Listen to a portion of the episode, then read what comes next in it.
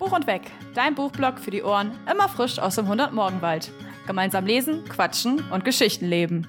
Hallöle, moin und herzlich willkommen zu einer neuen Folge von Buch und Weg mit dem zweiten Part der Alltime Favorites.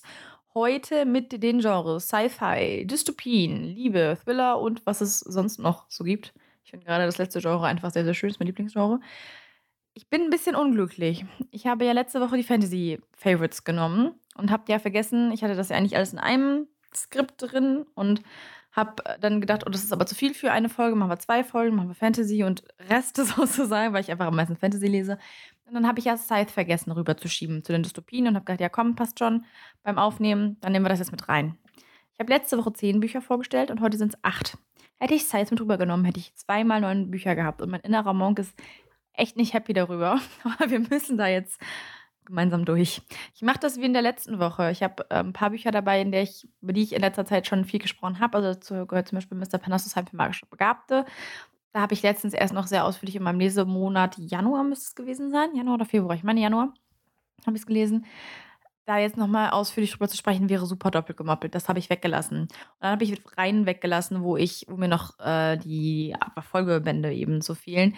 Ähm, darunter gehören zum Beispiel Aurora Cycle, Keeper of the Lost Cities, Vollendet, Die Rückkehr der Wirka, Chaos Walking und Vicious.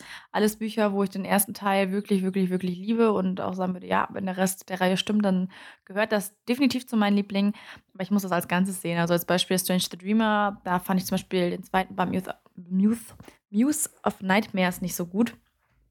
Und das hat mir dann den ersten tatsächlich so ein bisschen madig gemacht. Ich kann das dann immer, ich möchte das als ganze Reihe eben bewerten, weil ich kann ja auch nicht verantworten, dass ich jetzt zum Beispiel sage, ja, ich finde Vollendet mega gut als Reihe oder Keeper of the Lost Cities, weil ich da auch extrem viel drüber geredet habe in letzter Zeit, weil ich so viele Bände davon im Moment lese. Ähm, aber ich kann es nicht verantworten, dass ich das empfehle und sage, er ist mega gut und dann sitze ich da selber und denke mir so, ja, es war halt ein Band gut von acht. Äh, das wollen wir alle nicht. Und deswegen lasse ich die erstmal aus. Vielleicht kann ich dazu noch mal irgendwann eine extra Podcast-Folge machen. Beziehungsweise die kriegen dann ja auch ihre Zeit, wenn ich sie dann irgendwann mal beende oder wenn ich sie weiterlese.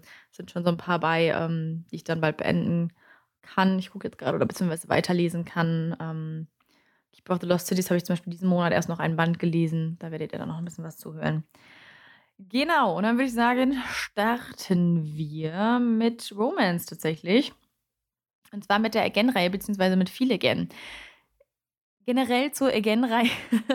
es ist für jeden was dabei. Es sind fünf Bücher mit fünf verschiedenen Pärchen, also fünf verschiedenen Protagonistenteams sozusagen. Und die sind alle sehr verschieden. Deswegen ist es bei mir zum Beispiel so, dass ich den zweiten und dritten Band am liebsten mag, den dritten mit Abstand am aller, allerliebsten und zum Beispiel den ersten und vierten ganz gut finde und der fünfte ist zum Beispiel nicht so meiner, weil ich äh, den Protagonisten, der da mitspielt, Blake, in den anderen Bändern, Bändern, Bänden zum Beispiel viel cooler fand als in seinem eigenen Buch sozusagen. Und das hat aber auch den Vorteil, dass, wie gesagt, für alle was dabei ist. Ähm, spielt alles an demselben Campus in der Stadt Woods Hill, in der fiktiven Stadt in Amerika. Woods Hill ist generell auch ein super schön malerisches Örtchen, also es wird sehr schön beschrieben. Das ist ein Grund, warum man aber bei jedem Buch, egal ob man die Paare jetzt großartig mag oder nicht, sich immer sehr zu Hause fühlt. Es ist immer so ein bisschen so, als würde man äh, jedes Jahr ins gleiche Feriencamp fahren und mal sind da halt coole Leute und mal sind da halt nicht so coole Leute, aber du kannst dich halt immer noch an den See setzen, ist halt immer noch schön so. Ein bisschen damit vergleichbar, vielleicht. Ich habe die tatsächlich auch letztes Jahr angefangen, als ähm, gerade Lockdown und so war. Und ich habe die Reihe ziemlich durchgesuchtet. Ähm, ist eine von zwei, ja, von zwei Romans oder New Adult ähm, Buchreihen, die ich wirklich, wirklich gerne mochte. Ich schneide heute sehr, sehr oft. Ich hoffe, das ist nicht zu laut, wenn man das mit Kopfhörern hört. Ähm, schauen wir mal. auf jeden Fall in der Again-Reihe, beziehungsweise in viele Again, ich gehe jetzt noch diesen einen Band ein, geht es um Sawyer. Sawyer ist ähm, sehr tough, so eine typische Draufgängerin und Isaac ist ihr schüchterner Gegenpart. Er ist sehr nerdig, er ist ein bisschen trottelig, ist aber auch, ich finde ihn ja grundsätzlich einfach nur total niedlich. Und es geht darum, dass Sawyer für ihren Fotografiekurs, ähm, für die Abschlussarbeit, einen Deal mit Isaac eingeht. Denn sie möchte aus diesem Nerd einen Bad Boy machen und ihm helfen, ein bisschen selbstbewusster zu werden, zu flirten, Mädchen anzusprechen und so weiter und so fort. Und dafür darf sie halt eben alles dokumentieren. Und wie das halt so ist, wird natürlich alles zu mehr. Man kennt Sawyer auch aus den vorherigen zwei Again-Büchern, also aus Begin Again und Trust Again. Und da fand ich sie super unsympathisch tatsächlich, weil man ja auch ihre Hintergrundgeschichte einfach nicht kannte. Und da habe ich noch gedacht, ah, ich weiß nicht, ob ich das, den dritten Band mag, ob ich den überhaupt lesen werde. Und ah, tatsächlich ist auch das Cover, was ich am wenigsten mag und was jetzt natürlich nichts mit der Geschichte zu tun hat. Ähm, aber ich war da echt ein bisschen kritisch. Und im zweiten Band wird sie dann eine Vertraute von äh, Dawn dort. Da fand ich sie schon ein bisschen besser und ich mochte halt Isaac auch einfach schon von Anfang an sehr, sehr gerne. Und so ist es dann in dem Buch. Also man erfährt natürlich die Hintergrundgeschichte von Sawyer und ich fand das ähm, erfrischend anders. Also ich fand Sawyer als, als Person erfrischend anders, weil sie halt eben so eine, wie gesagt, sie war so eine Draufgängerin, sie war da so ein bisschen cooler und tougher und Hartschale weicher Kern. Ähm, was allerdings auch wirklich ganz, ganz anders ist als all die anderen Protagonistinnen der Again-Reihe, fand ich auf jeden Fall. Deswegen ist das so auf jeden Fall ein Punkt, warum das für mich in der Again-Reihe so hervorsticht. Isaac ist relativ typisch. Also, wie gesagt, er ist ein bisschen trottelig, ein bisschen nerdig, hat auch am Anfang immer sehr trottelige, nerdige Klamotten an, deswegen wird er auch verändert vom Kleidungsstil. Ich hätte ihn auch mit Fliege genommen. Ich, ich wollte es nur gesagt haben. Ich finde ihn generell einfach unheimlich großartig. Ich glaube, das ist auch Platz 1 meiner Bookboy-Friends, ist auch, glaube ich, Isaac, weil ich ihn einfach so knuffig finde. Ähm, er ist sehr, sehr familienbewusst, ein sehr, sehr freundlicher Mensch und ich finde, sein Drama wirkt sehr, oder beziehungsweise seine Probleme wirken sehr alltagsnah. Und dadurch wirkt das Drama, was halt erzeugt wird, ein bisschen näher. Es wirkt nicht so super künstlich. Ja, ein bisschen schon. Ein bisschen schon, aber auch einfach nur, weil bei den Again rein kann man eigentlich immer, also man hat eigentlich einen äh, sehr, sehr gleichbleibenden Spannungsbogen zwischen all den Bänden. Also man weiß immer ganz genau, ah, ich bin jetzt auf der und der Seite, dann kommt jetzt gleich, keine Ahnung, der große Konflikt oder das große Aussprechen oder so. Ähm, fand ich aber jetzt tatsächlich null schlimm bei den Büchern. Aber wie gesagt, ich kann das Drama, was das da gibt, relativ gut nachvollziehen. Und dementsprechend wirkt es auf mich ein bisschen näher, ein bisschen greifbarer. Wie gesagt, gerade Isaacs-Probleme fand ich ähm, sehr greifbar. Manchen hat tatsächlich dieser, dieser Dramapunkt nicht so gut gefallen. Äh, Habe ich auch schon häufig gelesen. Ich persönlich, wie gesagt, fand es sehr cool. Das Buch liegt auch sehr viel Wert. Das Buch legt auch sehr viel Wert auf Freundschaft, also die Freundschaft zwischen äh, Isaac, Isaac und Sawyer. Also man hat halt Friends to Lovers, was ich persönlich auch einfach immer sehr, sehr gerne lese. Also ich mag auch Enemies to Lovers, aber ja, ich bin da ja, ich bin da nicht so. Ich brauche einen Good Guy, ich brauche eine Freundschaft, dann verlieben die sich und gut ist. Das weil das für mich auch meistens am realsten irgendwie wirkt. Deswegen mag ich das ganz gerne. Deswegen ist es genau mein Trope. Ähm, was tatsächlich ein bisschen problematisch bei den Büchern ist, ist natürlich, dass Sawyer Isaac verändert. Das sehe ich auch, so sehe ich es auch ein. In dem Fall finde ich es nicht so schlimm, weil sie sich am Ende so ein bisschen auf so einen Kompromiss einigen. Also ähm, im Endeffekt führt es halt einfach dazu, dass Isaac besser weiß, was ihm steht und Klamotten findet, die er mag und sich halt ein bisschen verändert in dem Sinne. Also er soll sich ja nur als äh, Bad Boy irgendwie für den Fotografiekurs so ein bisschen ähm, ja, zurechtmachen und im Endeffekt bleibt er noch er selber, nur er hat halt mehr Selbstbewusstsein. Deswegen finde ich es halt noch okay, aber ansonsten natürlich sollte man niemanden verändern, nur, nur dass man ihn dann halt mag. Es ist ein bisschen schwierig, ist so ein bisschen ähm, na, hart an der Grenze, finde ich tatsächlich, dass man nicht aus, der, aus dem Buch die Lehre mitnimmt, dass man jemand anders verändern kann oder verliebt man sich halt in den, so nach dem Motto. Das ist es halt nicht, aber ich finde es, wie gesagt, an der Grenze. Es ist wirklich noch auf der guten Seite sozusagen. Ich habe da tatsächlich ein Zitat dazu gefunden. Und zwar ist das, ich wollte nicht darüber nachdenken, was es bedeutet, dass ich nur sein Lachen hören musste, damit es mir augenblicklich besser ging. Ja, ihr merkt schon sehr kitschig, aber ich mag die Bücher wirklich. Dann habe ich mir von, ach, ich habe gar nicht erzählt, wovon die Reihe ist, von wem. Die ist übrigens von Mona Carsten aus dem Lux Verlag. Also ich habe äh, übrigens, mir gerade einfällt noch, ähm, spontan, ist, dass ich ja die Maxton Hall-Reihe so ein bisschen, ich will nicht sagen, zerpflückt habe, das ist ja überhaupt nicht mein Fall. Äh, und die Again-Reihe zum Beispiel habe ich aber sehr, sehr geliebt. Also von daher ähm, würde ich, oder kann ich auch bei der Maxton Hall-Reihe nur sagen, dass ich Mona Carstens Schreibstil sehr, sehr gerne mag. Und wie gesagt, ich, die Again-Reihe ist aber einfach mehr meins als die Maxton Hall. Die ist ein bisschen, erwachsener kann man auch irgendwie nicht so richtig sagen. Also viel älter sind die auch nicht, aber Ruby und James benehmen sich halt für mich auch einfach, als wären sie zwölf, von daher kann man vielleicht auch doch sagen, dass sie ein bisschen erwachsener ist, ein bisschen reifer. Dann habe ich mir rausgesucht ähm, von Nia Schustermann Kompass ohne Norden. Das ist, glaube ich, so mein größter Schatz im Regal, würde ich behaupten. Beziehungsweise eines der wichtigsten Bücher, denn ähm, es geht um Schizophrenie. Es geht so ein bisschen darum, wie man die Anfänge einer Schizophrenie erkennt, wie es den Angehörigen ergeht, allerdings auch dem Betroffenen, in Anführungszeichen selber, wie sich das anfühlt, wenn man Schizophrenie hat, ähm, wie sehr es einen wirklich einschränkt oder was man eben auch äh, weiß, was es so für Therapien dafür gibt. Und das sind alles Fragen, denen die Schüstermann wortwörtlich in dem Fall tatsächlich auf den Grund geht, denn das Buch heißt im ähm, Englischen Challenger Deep. Und das erzählt eben von Caden, der eben auch Schizophrenie hat und mit allen den ja, Höhen und Tiefen, Anfängen, Rückfällen, Besserungen eben lebt. Und man hat dafür ganz viel Humor, sodass man halt auch manchmal ein bisschen schmunzeln muss, aber auch so viel Tiefe, dass ich manchmal echt so ein Schluchzen unterdrücken musste. Und man wechselt dann immer so ein bisschen zwischen Schmunzeln und Schluchzen. Das ist äh, ein, ein sehr, sehr hartes Buch tatsächlich. Ich habe auch ein bisschen gebraucht, um das äh, durchzulesen. Ich konnte das jetzt nicht an, obwohl es gar nicht so viele Seiten hat, aber ich konnte es nicht an einem Tag einfach durchsuchten oder so. Äh, obwohl ich es wirklich, wirklich sehr, sehr liebe und vor allem sehr schätze. Also in dem Fall ähm, kann man das definitiv so sagen. Das Ding ist auch, dass der Autor, also Neil Schusterman, mit Erfahrung spricht sozusagen, weil sein Sohn ihm erkrankt ist. Ähm, ich wollte sagen, ich glaube, er ist Brandon. Ich bin mir nicht ganz sicher. Es ist nicht Jared. Jared hat ja mit ihm zusammen Roxy und Dry geschrieben und der andere Sohn von Neil Schusterman, ich weiß auch nicht, wie viele Söhne, da könnte auch zwölf haben, ich weiß es nicht.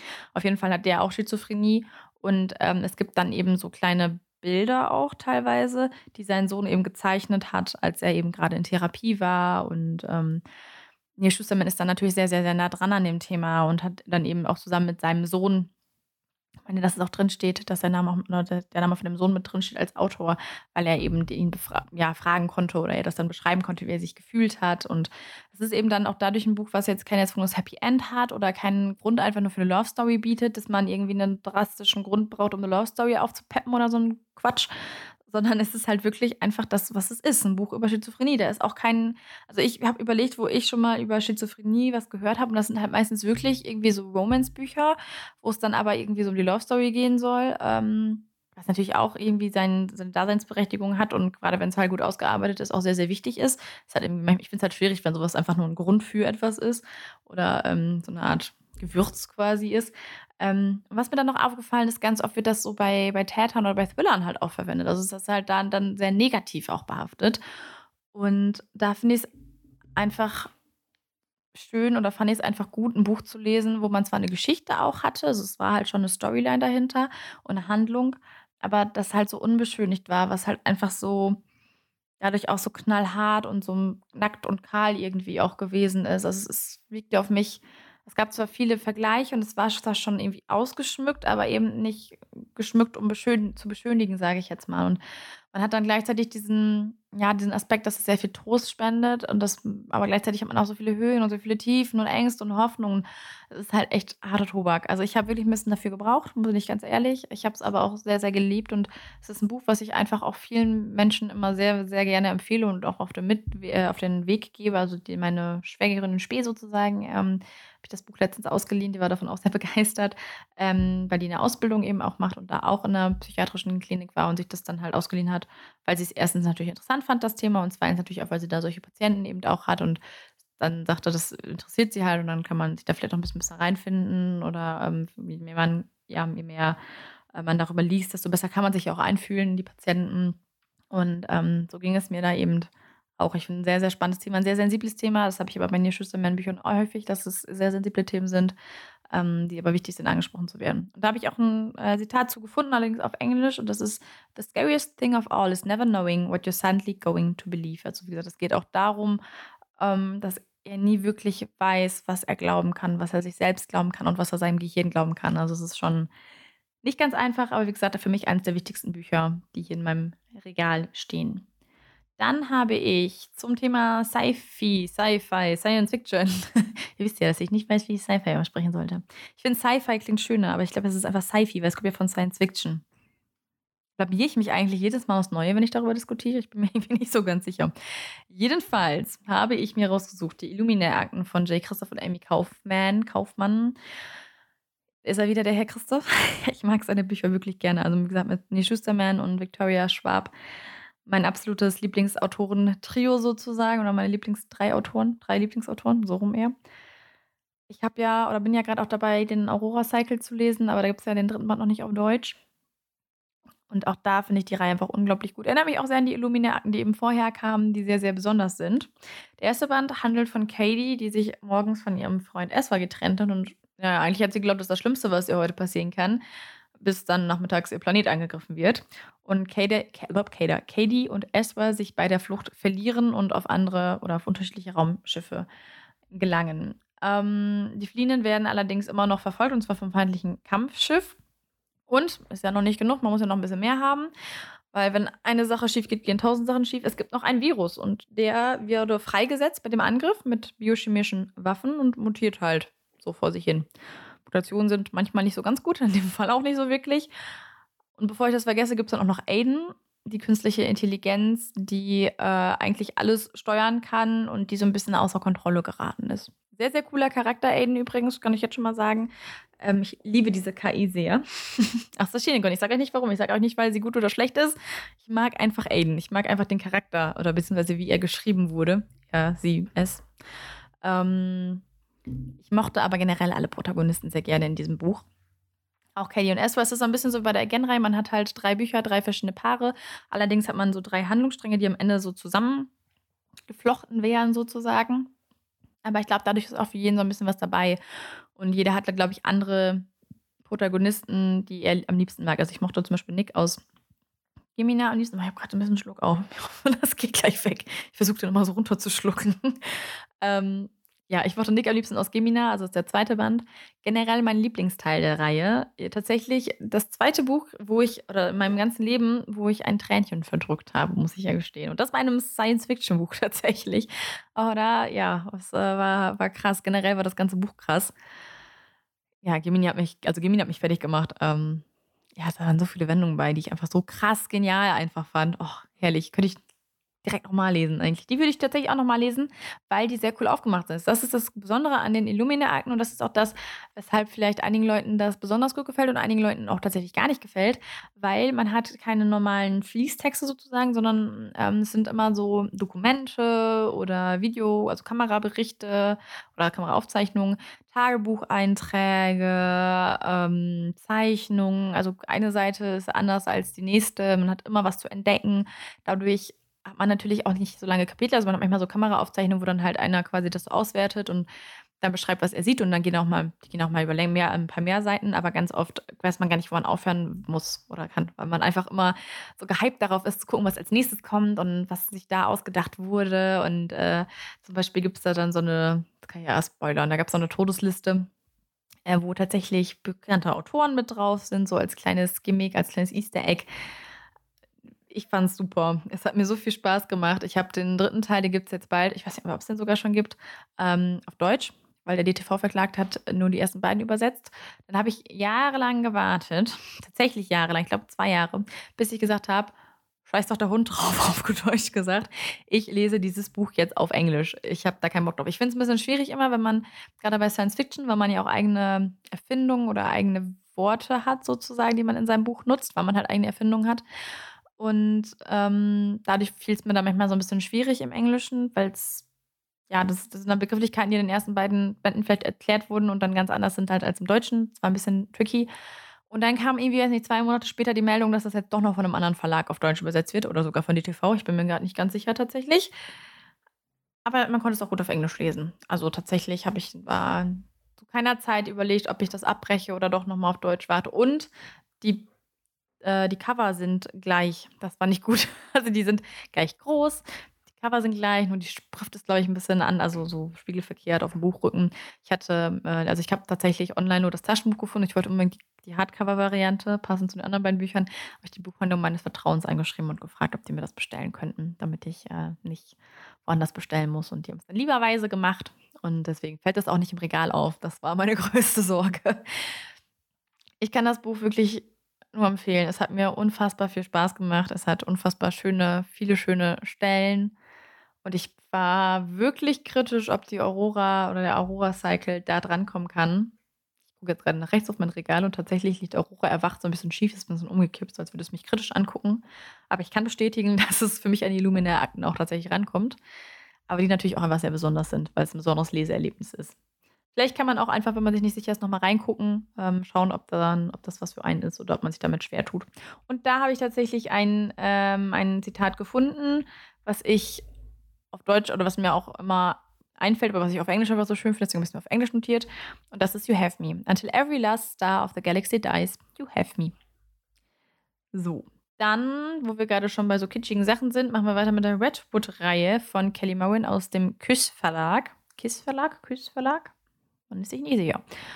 Rowold. das ist auch so eine richtige Wohlfühlreihe von mich. Oh, ich liebe diese Reihe wirklich, wirklich, wirklich sehr. Denn man besucht da den malerischen Ort Redwood.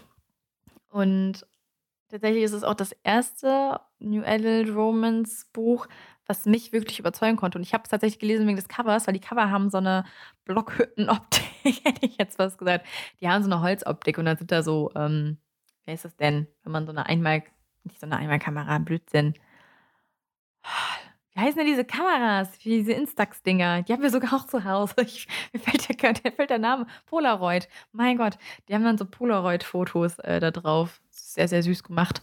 Und es geht um wieder fünf, drei verschiedene Paare eigentlich. Es gibt da noch eine Spin-off-Reihe, Redwood Dreams. Da gibt es dann nochmal zwei Paare. Ähm, sind allerdings ein bisschen anders. Da komme ich gleich drauf. Ich erkläre erstmal, worum es in den ersten drei Büchern geht. Das sind nämlich die Redwood Love Bücher. Und da geht es um drei verschiedene oder um drei Brüder, die halt eben alle in Redwood als, äh, als Tierärzte arbeiten. Die haben zusammen eine Tierklinik. Und im ersten Band geht es dann noch zusätzlich um Avery, die zusammen mit ihrer autistischen Tochter Haley nach Redwood kommt, weil sie sich von ihrem Mann hat scheiden lassen. Und, sorry, sie bekommt natürlich direkt einen neuen Job und zwar an der Tierklinik Animal Instincts, wo die drei unverschämt attraktiven Brüder, so steht es im Klappentext, ähm, arbeiten. Und es gibt natürlich einen Bruder, der es, der es besonders angetan hat ich kann heute echt nicht reden schon wieder. Ist ja auch, auch, nicht, auch nichts Neues, aber gut.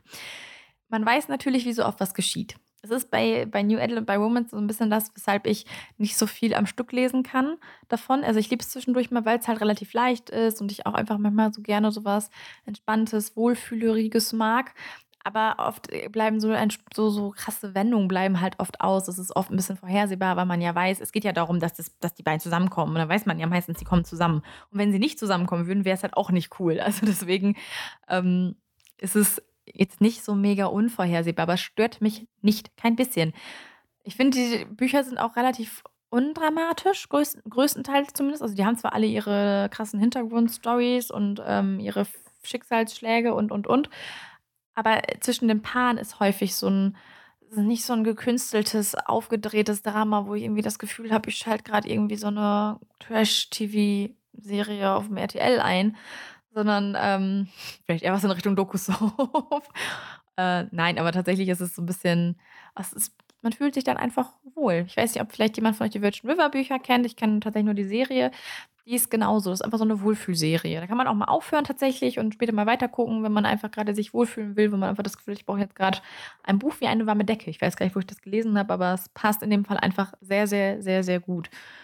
Und wir haben das gleiche wie bei den anderen Büchern, die ich euch jetzt auch schon vorgestellt habe, beziehungsweise wie bei, bei der Again-Reihe und wie bei den Illuminae-Akten. Wir haben drei verschiedene Bücher, äh, Bücher, ja, drei verschiedene Bücher haben wir auch. Aber wir haben drei verschiedene Brüder. Mein Lieblingsbruder war tatsächlich Flynn äh, aus Band 2, der sich in seine Jugendfreundin oder seine beste Freundin Gabby verliebt und Flynn ist ähm, taub. Taub, nee, stumm nicht, nur taub. Musst du gerade überlegen. Nein, er ist taub. Ähm, und in Band 3 geht es dann um den letzten Grummelbruder, um, ähm, ha, wie heißt der Typ denn jetzt nochmal? Ich hab's vergessen. Moment, äh, ich muss kurz überlegen. Ich weiß es gerade wirklich nicht. Drake heißt der. Er heißt Drake. Ich manchmal was echt angewöhnen. Ich, manchmal schreibe ich was auf und denke so, ja, ich kenne die Namen ja.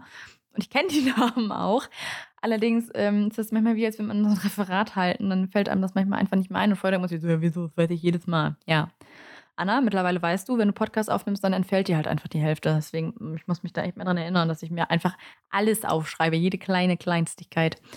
Ähm, ja, es geht auf jeden Fall um Drake, der äh, seine Frau verloren hat und sich in ihre, also von seiner Frau, die beste Freundin verliebt.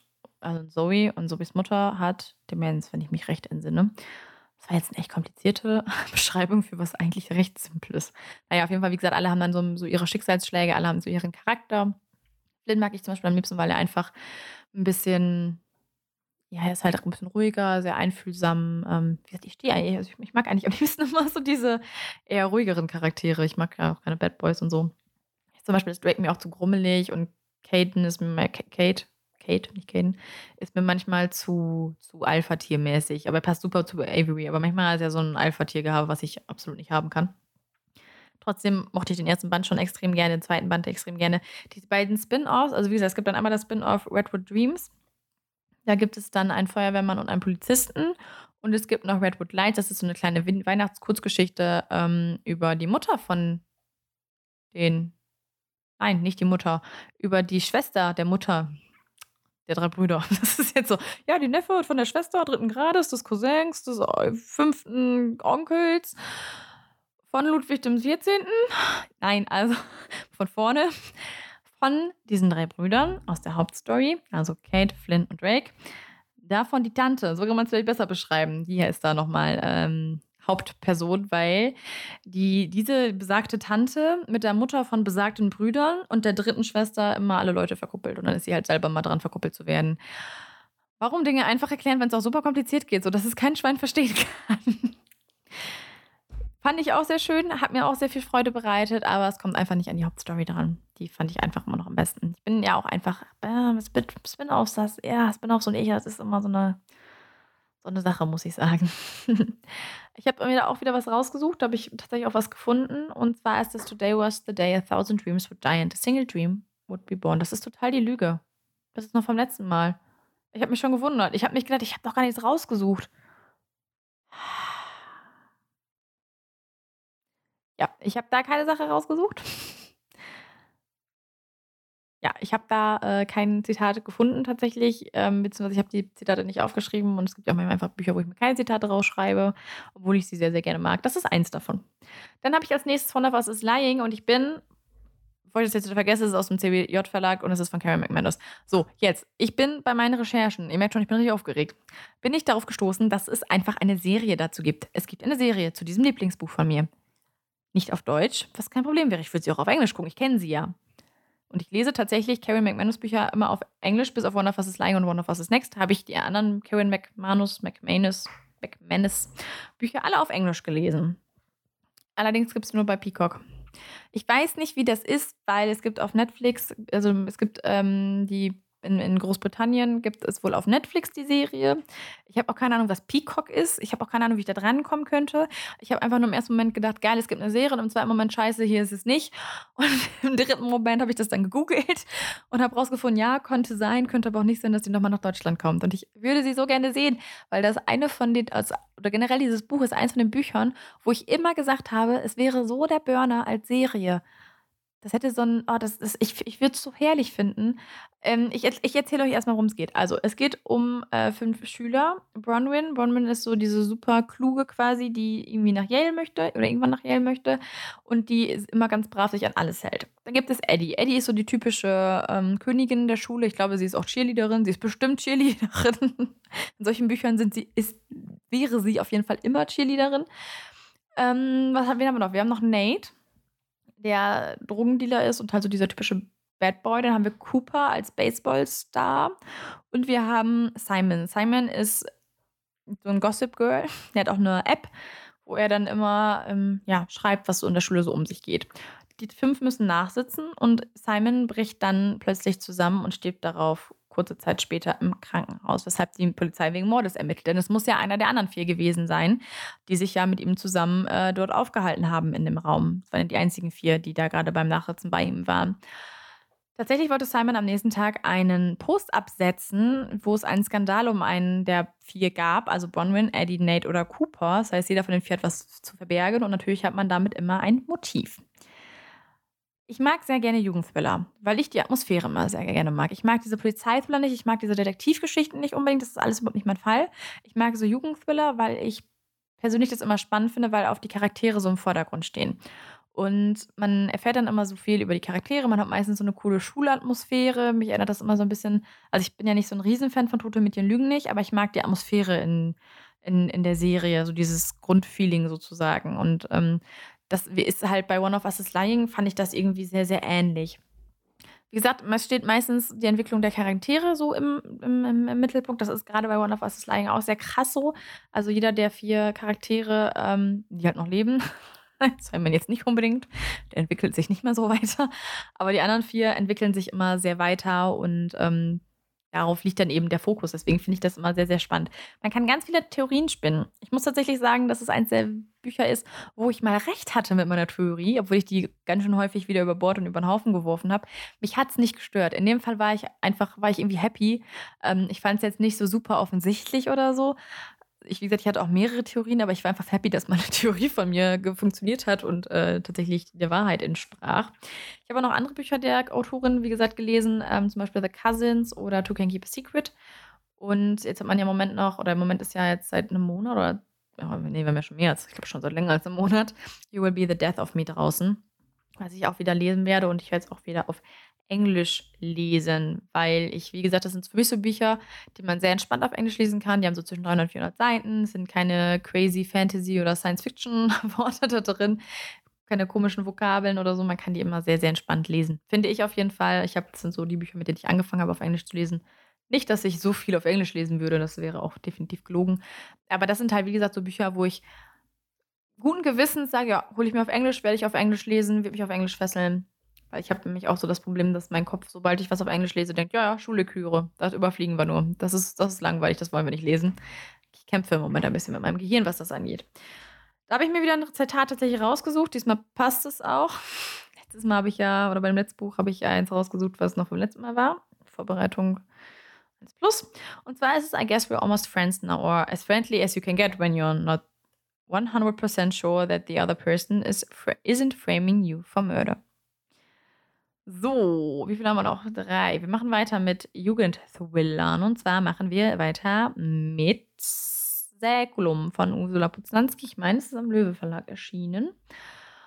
War mein erster Thriller, beziehungsweise mein erster Jugendthriller weil, ich muss kurz, kurz überlegen, doch, tatsächlich, weil ich das mal einmal bei meiner besten Freundin, bei, also bei dem Bruder von meiner besten Freundin, gesehen habe, spannend fand und dann dachte, das will ich auch lesen. Und dann habe ich es gelesen. Ich habe mir den Klappentext nicht angelesen, äh, angeguckt, ich habe nur den Titel gesehen, das Cover und dachte, ja, das probierst du mal aus. Es geht darum, dass ähm, eine Gruppe von Leuten fünf Tage im Wald verbringt, nächste Ortschaft, ganz schön weit entfernt, und leben wie im Mittelalter. Das ist der Plan, ohne Strom, ohne Handy. Und eigentlich wäre das auch überhaupt nichts für Bastian. Er macht das dann allerdings doch, weil er einfach hoffnungslos verliebt in Sandra ist und Sandra möchte eben gerne mitmachen, zusammen mit ihrer ähm, Lab, Lab, kann man Lab-Club sagen, mit ihrer Lab-Gemeinschaft, mit ihren Lab-Freunden. Ähm, kurz vor der Abfahrt, bevor sie eben diesen Ort erreichen, wird allerdings ein kleines Geheimnis ge ja, gelüftet, dass das abgelegene Waldstück, wo das alles stattfinden soll, verflucht ist. Nimmt natürlich erstmal niemand ernst. Allerdings äh, wird tatsächlich dieses Rollenspiel dann zum, zum, zum Wettlauf gegen die Zeit und es gibt diverse Unfälle und äh, Probleme. Und die Frage ist natürlich, ob es tatsächlich einen Flug gibt, der auf diesem Wald lastet. Ich persönlich mochte vor allem das Mittelalter-Feeling von Säkulum einfach total gerne. Es war einfach ein sehr, sehr cooles Thema. Ähm, und eine sehr, sehr coole Grundatmosphäre, dass halt eben, ja, man so viele Leute hatten, die sich halt, die halt schon wussten, dass das verflucht ist, dass hm, alle halt anders reagiert haben darauf. Ähm, das, diese Idee von diesem Rollenspiel fand ich sehr, sehr spannend, weil das einfach total lustig gewesen ist und ich die Charaktere auch sehr, sehr, sehr, sehr cool fand und ich mir ohne all diese tödlichen und verletzenden Geschehnisse hätte ich mir gewünscht, mit teilzunehmen, so wie es jetzt da war, nicht unbedingt. Ich finde, es gab sehr, sehr gute Wendungen. Gerade gegen Ende habe ich mit vielen Sachen überhaupt nicht gerechnet. Keine Ahnung, wie es jetzt wäre, aber ich glaube, ich hatte auch jetzt nicht damit gerechnet. Und dementsprechend fand ich es auch nicht, nicht vorhersehbar. Und ich war am Ende echt ziemlich baff, wie sich das alles aufgelöst hat. Deswegen würde ich behaupten, ähm, wer jetzt sagt, ja, ich brauche auf jeden Fall bei Thrillern oder bei Jugendthrillern irgendwas, was äh, überhaupt gar nicht vorhersehbar ist und ich muss mich überraschen lassen, würde ich wahrscheinlich eher Säkulum empfehlen als One of Us is Lying, weil man da, glaube ich, noch eher auf die Lösung kommt als bei Säkulum.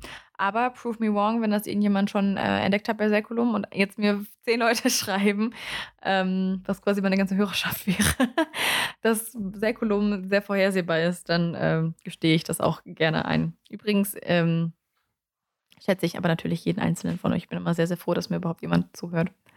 Ähm, auch an alle, ich habe, also es sind tatsächlich noch ein paar Leute dazugekommen, die aber jetzt, glaube ich, noch nicht bei dieser Folge sind. Aber sollten Leute im März angefangen haben, dann heiße ich euch jetzt hier herzlich willkommen, auch wenn jetzt bei euch vielleicht schon September ist.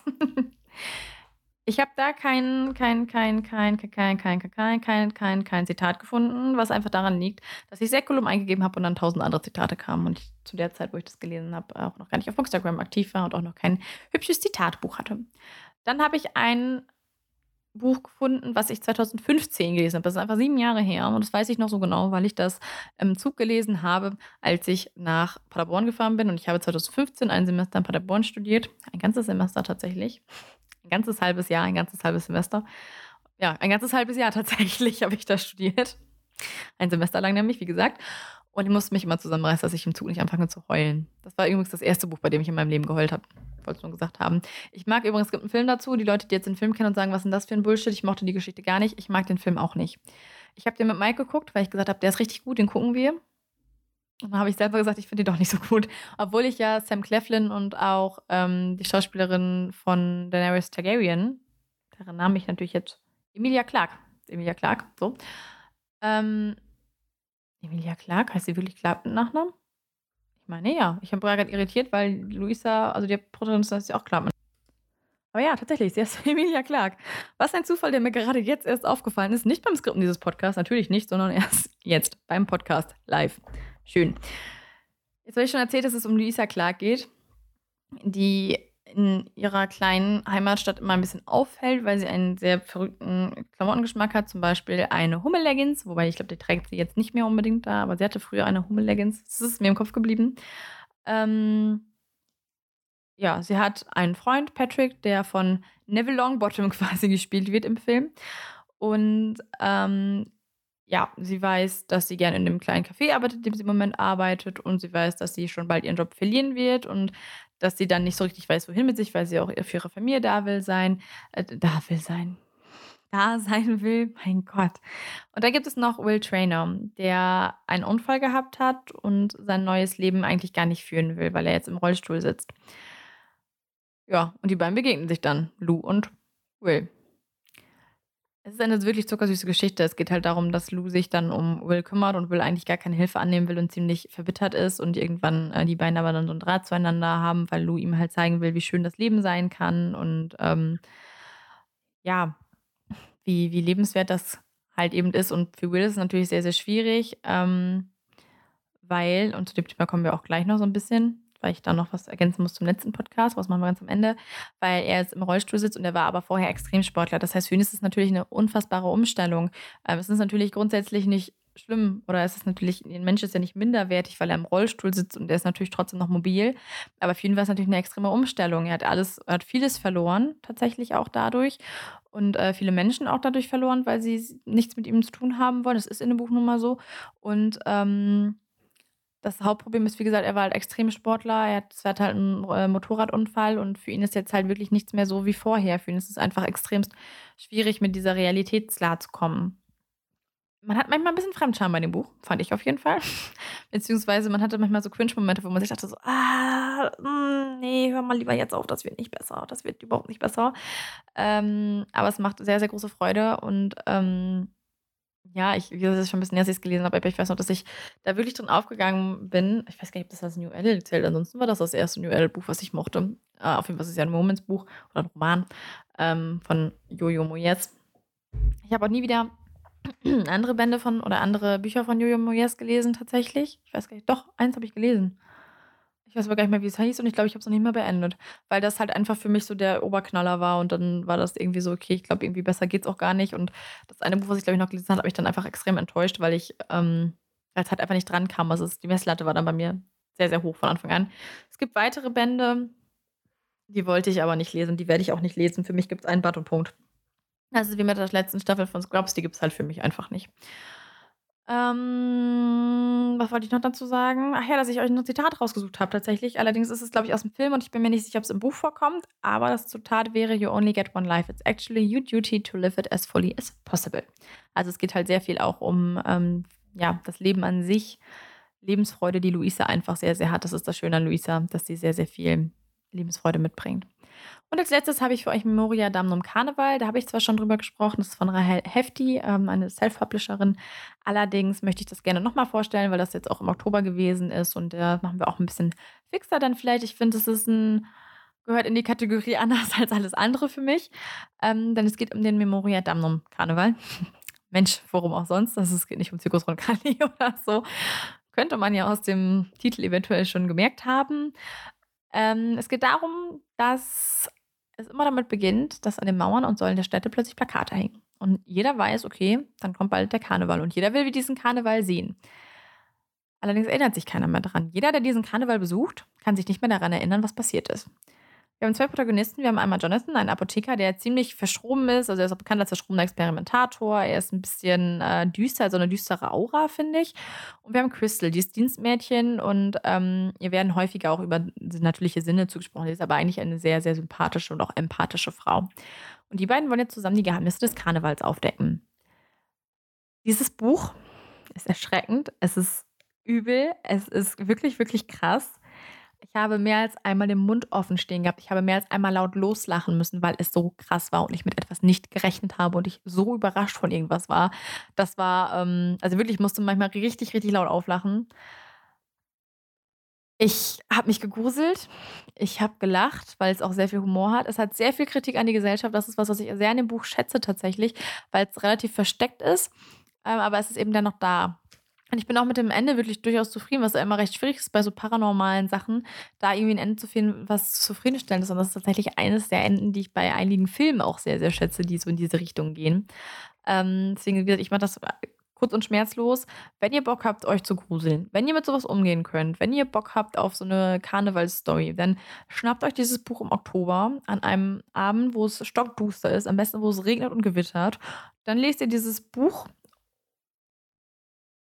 ja, und dann verliert ihr euch einfach daran. Wirklich. Ich finde es richtig, richtig gut. Ähm, weil, ja, weil es mich einfach so von den Socken gehauen hat, weil es einfach so überraschend für mich gewesen ist. Und ich habe ja gesagt, es gibt ähm, sehr viel Gesellschaft an die, äh, Gesellschaft an die Kritik. Kritik an die Gesellschaft. Ich habe heute so einen kleinen Tausch, Tauschrausch, Tauschzwerg in mir, der, ähm, mal die Sachen vertauscht, also die Wörter vertauscht irgendwie. Ich weiß auch nicht. Ja, ich wollte eigentlich sagen, dass es ja sehr viel Kritik an die Gesellschaft gibt und deswegen habe ich dazu auch ein Zitat rausgesucht. Nämlich, denn manchmal macht das Falsche uns von außen hin zum Helden. Und dieses Trugbild ist das einzige, das uns von den Versagern unterscheidet. So, und damit habe ich euch alle meine Lieblinge vorgestellt. Tatsächlich. Ihr habt es geschafft. In unter zwei Stunden. Ich finde, das muss man auch mal wertschätzen. Vielleicht wäre ja von einem für einen von euch was dabei und äh, ihr sagt, jo, da habe ich auch mal Bock drauf. Ich lege euch diese Bücher wärmstens ans Herz und ich würde mich auch freuen, wenn ihr mir vielleicht von euren Lieblingsbüchern erzählt. Nächste Woche haben wir eine 25. Folge und ich es gibt gleich am Ende hier einen Sticker oder eine Umfrage. Da könnt ihr mir Fragen reinschreiben oder dürft mir auch gerne per Instagram schreiben. Ich würde mich extremst freuen, denn ich möchte nächste Woche unbedingt zu unserer 25. Folge ein Jubeljubiläum feiern.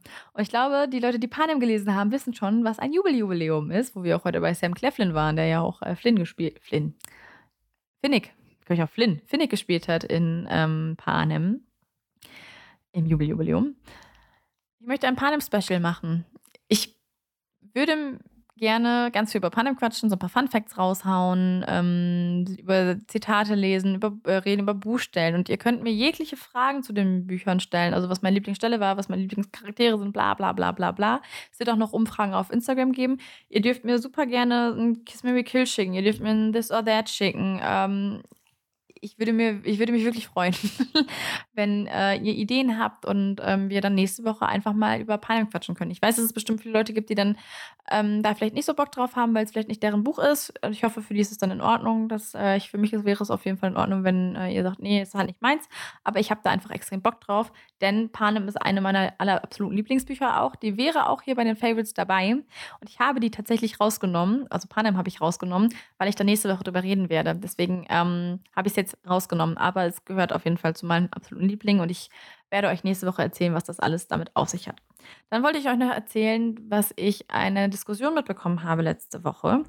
Ähm, ungefähr ein oder zwei Tage nachdem meine Folge zu ähm, Vergiss mein nicht, nee, gar nicht wahr, ja, zu, jetzt habe ich vorgegriffen ein bis zwei Tage nachdem meine Folge zu den Favorites rauskam, wo ich unter anderem ganz kurz über Vergiss mal nicht von Kerstin Gier gesprochen habe. Eigentlich ursprünglich habe ich über die Edelstein-Trilogie geredet und dann gesagt, dass ich im Moment Vergiss mal nicht von ihr höre, was für mich auch ein absolutes Wohlfühlbuch gibt, äh, ist. In Vergiss mal nicht geht es um, unter anderem um Quinn, der einen Unfall hat und im Rollstuhl ist. Deswegen habe ich da gerade auch schon kurz drauf angesprochen, weil ich beim Reden gemerkt habe, dass ähm, ein ganzes halbes Jahr dementsprechend auch sehr sensibel ist und sehr in diese Reihe, also sehr dazu, also dazugehört zu diesem Thema.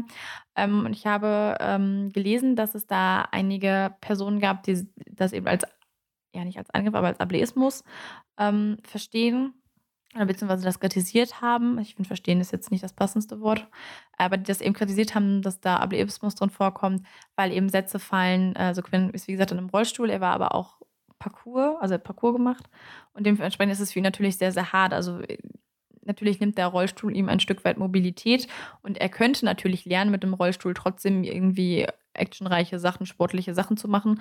Ähm, aber im ersten Moment ist es natürlich für ihn total schwierig und die, sein Umfeld reagiert dann natürlich auch dementsprechend drauf. Also sein Umfeld sagt dann Sätze wie, oh du Ärmster und du bist ja nicht mobil mit dem Rollstuhl und solche Sachen. Ähm, viele Sätze sind in dem Kontext gefallen, dass sie von Leuten kamen, die sowieso als ähm, negativ, also ja, die, ja, eigentlich negativ vermittelt wurden. Also es waren dann oft so Leute, die dann zum Beispiel Sachen gemacht haben, um nach außen hin besser zu wirken ähm, um sagen zu können, ja, ich habe mich aber ja für XY eingesetzt oder solche Sachen. Ähm, dementsprechend habe ich dann halt eben gesagt, okay, ich möchte mich da kurz zu äußern. Ähm, ich fand das sehr, sehr schwierig, weil ich ja auch, also ich bin der Meinung, sobald sich jemand irgendwie, also jemand Betroffenes in dem Fall oder in solchen Fällen ähm, sagt, das ist für mich beleidigend und diskriminierend, da muss man dem definitiv Aufmerksamkeit schenken und das kritisch hinterfragen. Ich bin kein Fan davon, dann einfach mitzurennen und das muss ich auch ganz ehrlich sagen, ich will ja mitdenken ich will ja nicht einfach sagen, ja, du hast recht, sondern ich möchte das für mich selber kritisch hinterfragen. Und ich glaube, nur dann macht es auch Sinn, wenn ich das selber für mich kritisch hinterfrage und mich damit auseinandersetze mit dem Thema. Ähm, ich muss tatsächlich sagen, dass bei mir die richtige Botschaft angekommen ist, ob trotz oder vielleicht auch gerade wegen der Sachen, die kritisiert wurden. Weil ich bei solchen Sätzen oft gedacht habe, so Gott, das kannst du doch nicht sagen. Oder ähm, mir so vor den Kopf geschlagen habe. Es war in, ja, wie gesagt, 90 Prozent der Fälle war es eben schon so, dass ähm, das von Leuten oder von Protagonisten nicht von Charakteren kamen, die halt eigentlich eher als negativ äh, aufgefasst wurden und zeigen sollten, dass man das und das halt nicht tun sollte. Manchmal waren es dann Worte, die dann genutzt wurden von ähm, Antagonisten als Schimpfwörter, was ich finde, da muss man auch mal so ein bisschen gucken. Nur weil ein Autor etwas schreibt, ist es nicht seine Meinung, sondern es ist halt das, was der Charakter in dem Moment sagt. Ähm, aber wie gesagt, ich wollte da gerne nochmal drauf eingehen. Ich persönlich mag das Buch immer noch sehr gerne. Ich, ähm, für mich kam die richtige Message tatsächlich doch an, auch schon vorher. Also die Message, die sich gewünscht wurde, kam bei mir tatsächlich so an. Deswegen war es für mich irgendwie total schwierig, ähm, ja, das halt zu hinterfragen. Aber ich würde einfach euch auch nochmal bitten, wenn ihr solche Sachen lest. Und ähm, ich fände es manchmal ein bisschen schwierig, auch wenn man keinen Kontext hat, ähm, macht euch da auch trotzdem selbst ein Bild von. Ja, es gibt Fälle, in denen braucht man sich auch kein Bild machen oder fragt nach dem Kontext. Ihr müsst es ja nicht selber lesen, aber vielleicht ähm, hinterfragt ihr das selber nochmal und ähm, ja, denkt da selber drüber nach, sage ich mal.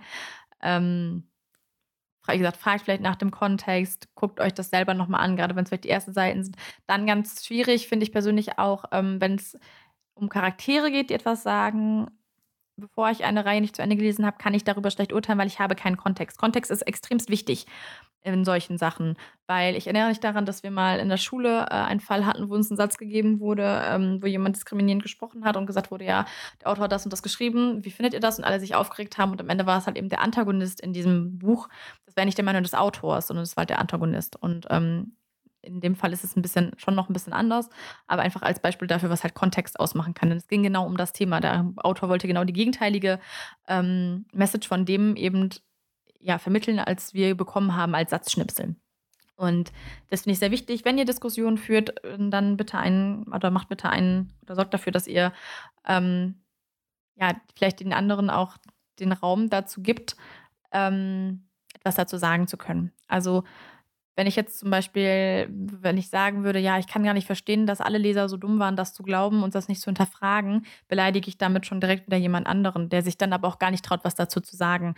Das finde ich sehr, sehr schade. Dann ähm, ist es ja trotzdem schöner, wenn vielleicht irgendjemand sagt, ey, da habe ich gar nicht drüber nachgedacht in dem Buch. Ja, das ist tatsächlich wahr. Ich war aber, aber nicht, weil ich blind war, sondern weil ich vielleicht einfach nicht betroffen bin oder das dann halt nicht so hinterfrage.